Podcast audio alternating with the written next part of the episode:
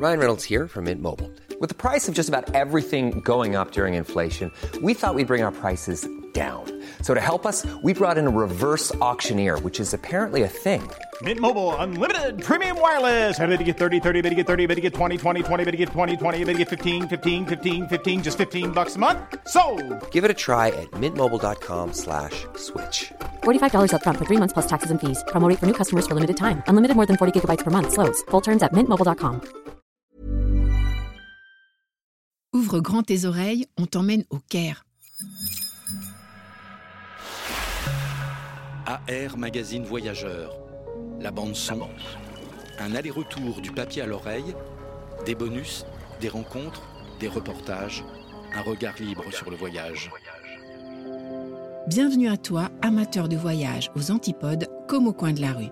Je suis Sandrine Mercier, rédactrice en chef de AR, magazine voyageur, et tous les mois, on te fait entrer dans les coulisses du trimestriel.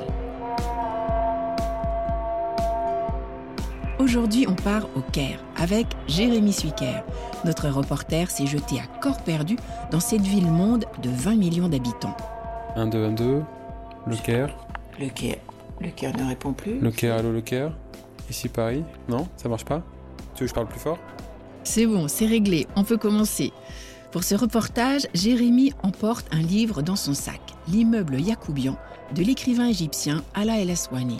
Et comme il mène aussi une enquête sur les relations des vivants avec les morts, il a arpenté l'immense cimetière Al Arafa, transformé en une véritable ville peuplée de milliers d'habitants.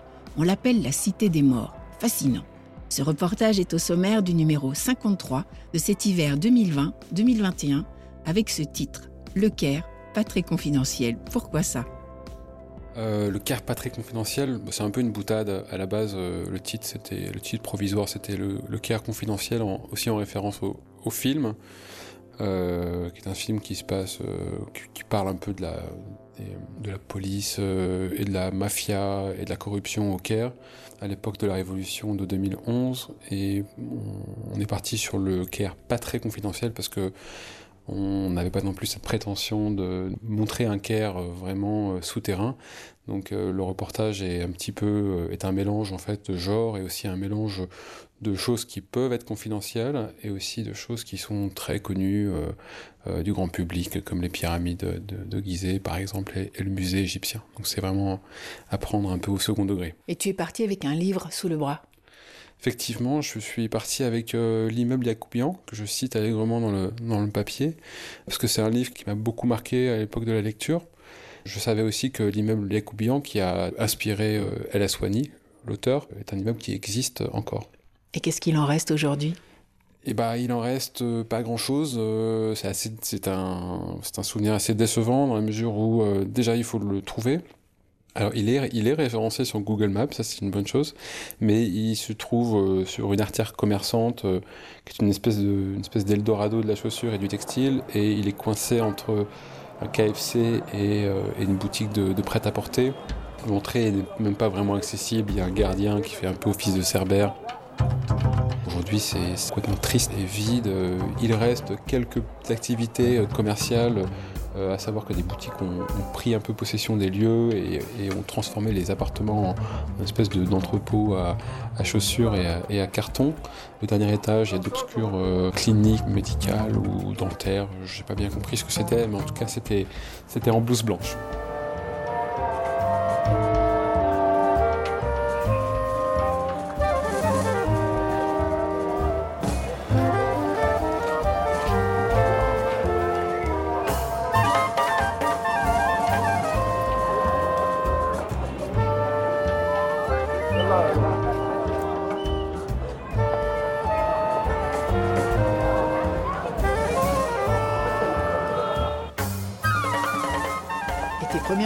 Quand tu débarques au Caire Euh, bah, c'est clairement pas une ville qui vous laisse indifférent. Il faut imaginer que c'est une ville de 20 millions d'habitants euh, qui a été euh, un petit peu ravagée aussi par l'urbanisme, ravagée par la circulation. À savoir que ça a été assez mal fait, donc on est dans une espèce de, de brouhaha constant. Ils appellent ça le, les armas.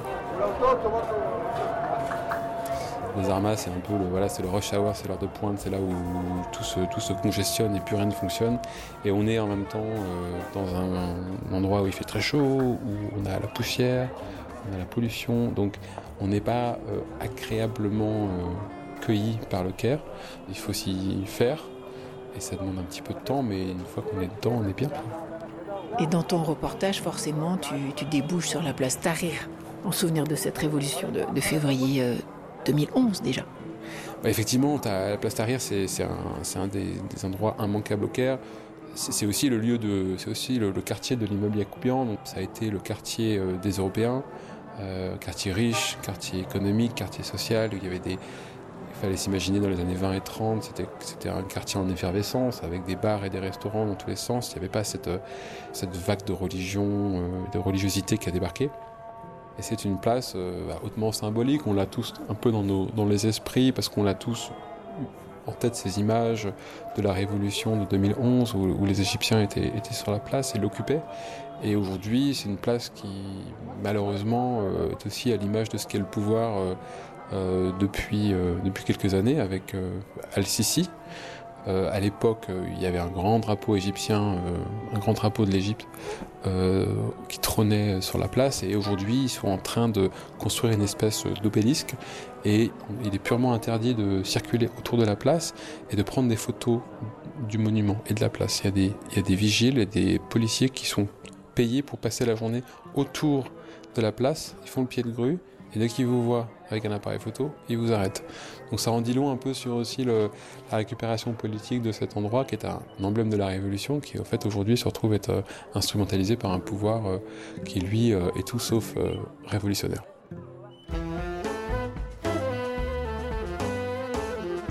Sur cette place Tahrir, on trouve le fameux musée égyptien, tellement monumental qu'on pourrait y passer une semaine.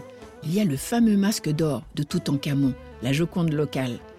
Bientôt, sa chambre funéraire et plus de 100 000 trésors archéologiques vont déménager dans le nouveau Grand Musée égyptien à Gizeh, dont l'inauguration a été reportée à 2021. En attendant, allons tout de même admirer les pyramides, du haut desquelles 40 siècles nous contemplent.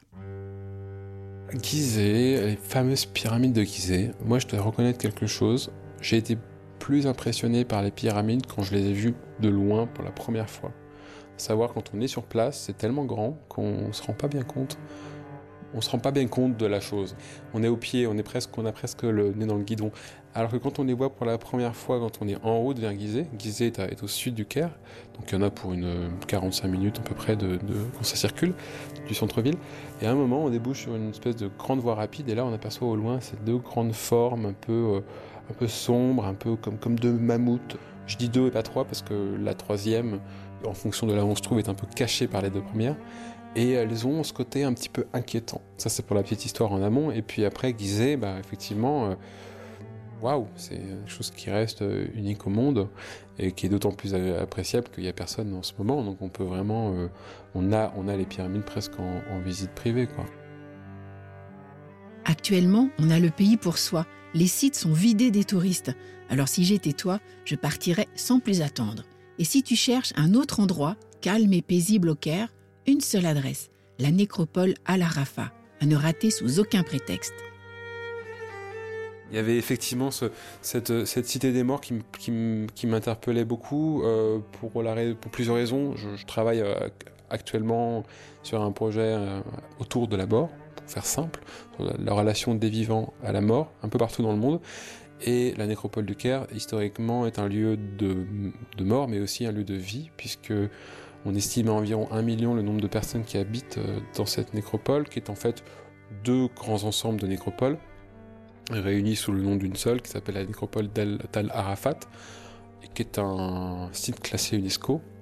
Il faut s'imaginer, euh, effectivement, on n'est pas sur un cimetière classique où on a certes des tombes qui sont entre guillemets des tombes classiques, mais on a aussi ces vieilles tombes qui sont des tombes construites il y a plus de 100 ans, euh, qui abritent non seulement des caveaux, des mausolées, mais aussi des pièces annexes qui servent de lieu de vie à des gens qui sont en quelque sorte les gardiens de ces tombes, qu'on appelle les tourabis. Et euh, ces personnes-là sont logées par les familles des défunts qui possèdent les caveaux, en échange de quoi ils veillent à l'entretien des tombes. Il y a des petits jardins, des petits patios. C'est très joli, certaines tombes sont, sont magnifiques, ce sont des vrais trésors d'architecture. Et autour de ça s'organise toute une vie, euh, entre guillemets, euh, enfin une, vie normale, à savoir qu'il y a des artisans, des écoles, des mosquées, des, on y fait des, bien sûr, il y a, il y a des, enterrements tous les jours, mais on y fait des mariages. J'ai assisté à un, énorme mariage un soir euh, qui réunissait plus de 300 personnes avec de la grosse musique en plein dans les tombes. C'était quelque chose d'assez impressionnant. Des naissances, voilà, toute, la vie, la vie qui est, qui est parmi les tombes. Et on y est bien, c'est un lieu qui est, calme, qui échappe un peu au tumulte du, reste du, centre-ville. Il y a une image qui te revient de cette nécropole, une rencontre. Euh? Effectivement, un soir, je faisais des photos de, nuit dans le cimetière, donc c'était déjà un peu particulier d'être seul dans cette, nécropole, qui la journée est un endroit, entre guillemets, euh, agréable et on s'y sent à l'aise, mais le soir, c'est une autre ambiance. Clairement, il n'y a pas d'électricité, y très peu d'électricité, on, sent qu'on est avec les morts. Et puis j'entends un bruit derrière moi, donc je n'étais pas très rassuré. Euh, je me retourne et je vois cette silhouette qui passe, qui me frôle et, qui me dépasse et qui se retourne et qui commence à me parler en, arabe égyptien, que je ne parle pas. Il s'agissait d'un jeune, ferronnier qui s'appelle Islam, euh, qui, euh, qui était donc lui entre autres euh, fossoyeur, mais aussi ferronnier. Et donc Islam, qui a 25 ans, tenait absolument à montrer son atelier de travail. Et il m'a conduit à travers un dédale de, tombes jusqu'à une, espèce de, petit édifice avec une grosse porte en fer euh, qu'il a poussé et il y avait euh, son atelier qui était en fait une, vieille sépulture avec deux très belles tombes de l'époque des Mamelouks, donc fin 18e. Et ces deux tombes qui aurait pu faire l'objet d'une pièce de musée, était recouverte d'un bordel euh, innommable de, ferraille en fait. Et il était, euh, il était à la fois excité et content de montrer son atelier, et en même temps il voulait pas que je prenne de photos parce qu'il avait peur voilà, qu'il puisse éventuellement avoir des, des répercussions. Et donc, euh, donc on, a, on a négocié, et puis finalement il m'a accepté de d'être pris en photo et, il en résulte une très belle photo où on voit un petit peu de la tombe mais pas trop et lui au travail remis dans le contexte c'est juste prodigieux de, pouvoir vivre aussi facilement comme ça dans un cimetière. Et le meilleur moyen de retrouver le royaume des vivants, c'est d'aller au café avec la bonne adresse de Jérémy. Bah moi, il y, a un endroit que j'aime bien au Caire. Euh, c'est pas l'endroit le plus agréable ou le plus sympathique pour aller boire un coup, mais c'est clairement, euh, on est, euh, on est au Caire. C'est-à-dire que c'est un vieux café qui date du roi Pépé, euh, je pense qu'il date de 1920 si je dis pas de bêtises, qui s'appelle le El Rolia. On n'est pas loin de la place Tahrir, donc on est vraiment en plein downtown. Et c'est un des rares cafés qui fait exception parce qu'on y sert de, des bières. Euh, et ce café a pignon sur rue? Alors qu'en général, il faut savoir qu'au Caire, les endroits qui servent de l'alcool sont des endroits plutôt discrets. C'est pas que l'alcool est illégal, c'est qu'on le fait de manière discrète. Et celui-ci échappe à la règle. Euh, ils ont pourtant essayé à plusieurs reprises de, le fermer, en tout cas à l'époque des frères musulmans, qui étaient au pouvoir entre 2011 et 2013.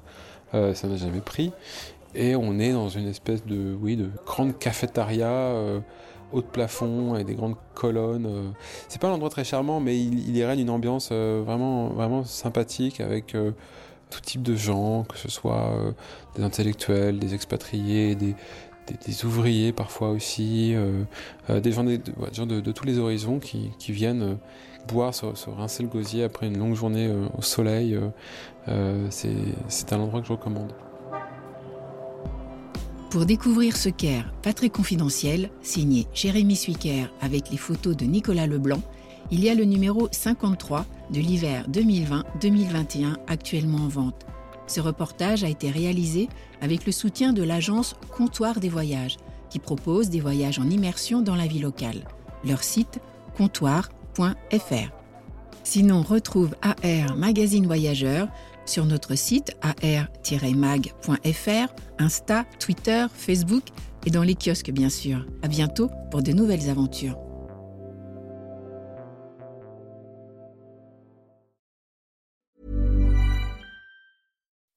When you make decisions for your company, you look for the no-brainers. If you have a lot of mailing to do, stamps.com is the ultimate no-brainer. Use the stamps.com mobile app to mail everything you need to keep your business running with up to 89% off USPS and UPS. Make the same no-brainer decision as over 1 million other businesses with stamps.com. Use code program for a special offer. That's stamps.com, code program.